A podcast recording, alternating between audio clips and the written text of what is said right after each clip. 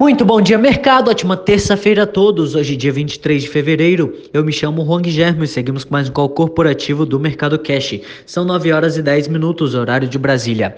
Índice S&P 500 Futuro indicando queda de 0,44% e o índice Bovespa Futuro indicando alta de 0,79%.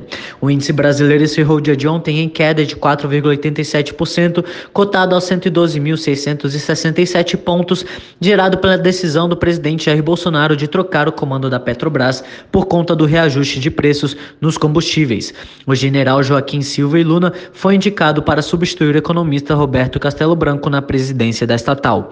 Depois da queda de 21% na véspera, com sinais de maior intervenção estatal, os ADRs da Petrobras sobem 3,53% no pré-market da Bolsa de Nova York pela manhã de hoje, recuperando parte das perdas no dia da reunião do Conselho de Administração da companhia.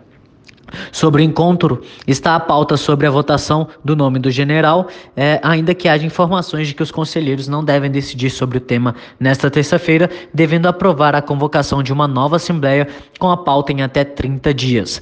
O presidente Jair Bolsonaro e a Petrobras têm 72 horas para explicar os motivos que levaram à troca é, e decidiu, nesta segunda-feira, a Justiça Federal de Minas Gerais ao analisar uma ação popular.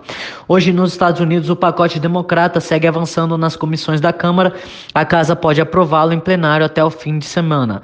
Apesar da falta de consenso entre os democratas para um avanço do aumento do salário mínimo, grande parte do 1,9 trilhão de dólares segue com menores resistências.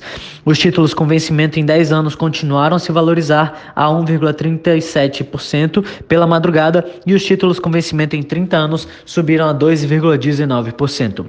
No radar dos analistas está a fala do presidente do Fed, Jerome Powell, em uma audiência no Senado no começo da tarde.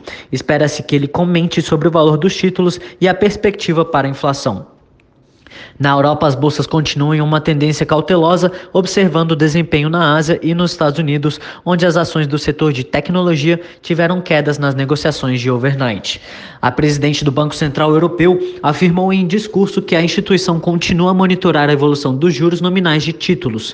Os juros de títulos europeus tiveram quedas em aparente resposta à sua fala.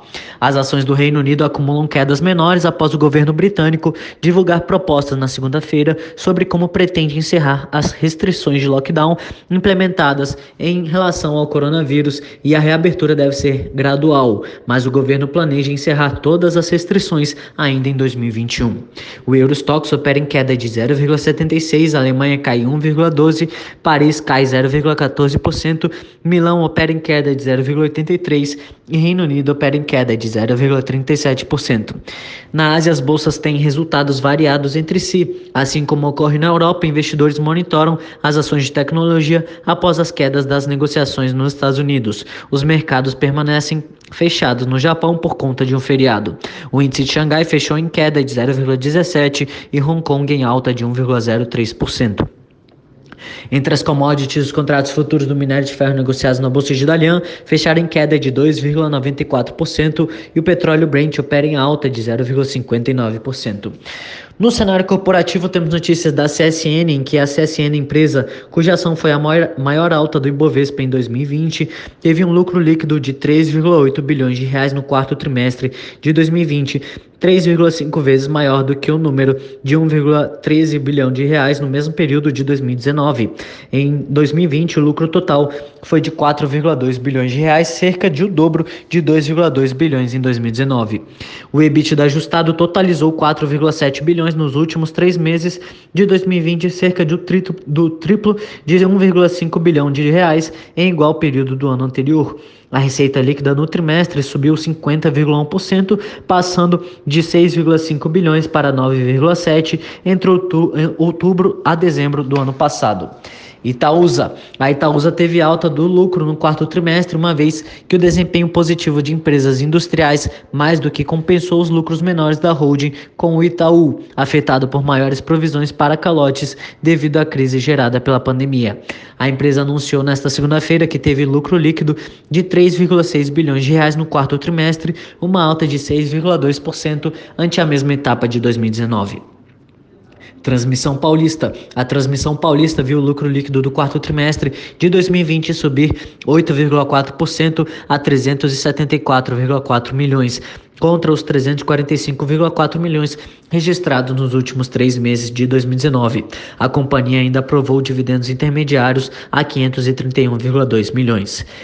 BRF. Os analistas do Morgan Stanley é, elevaram a recomendação das ações da BRF para equal weight, exposição em linha com a média do mercado.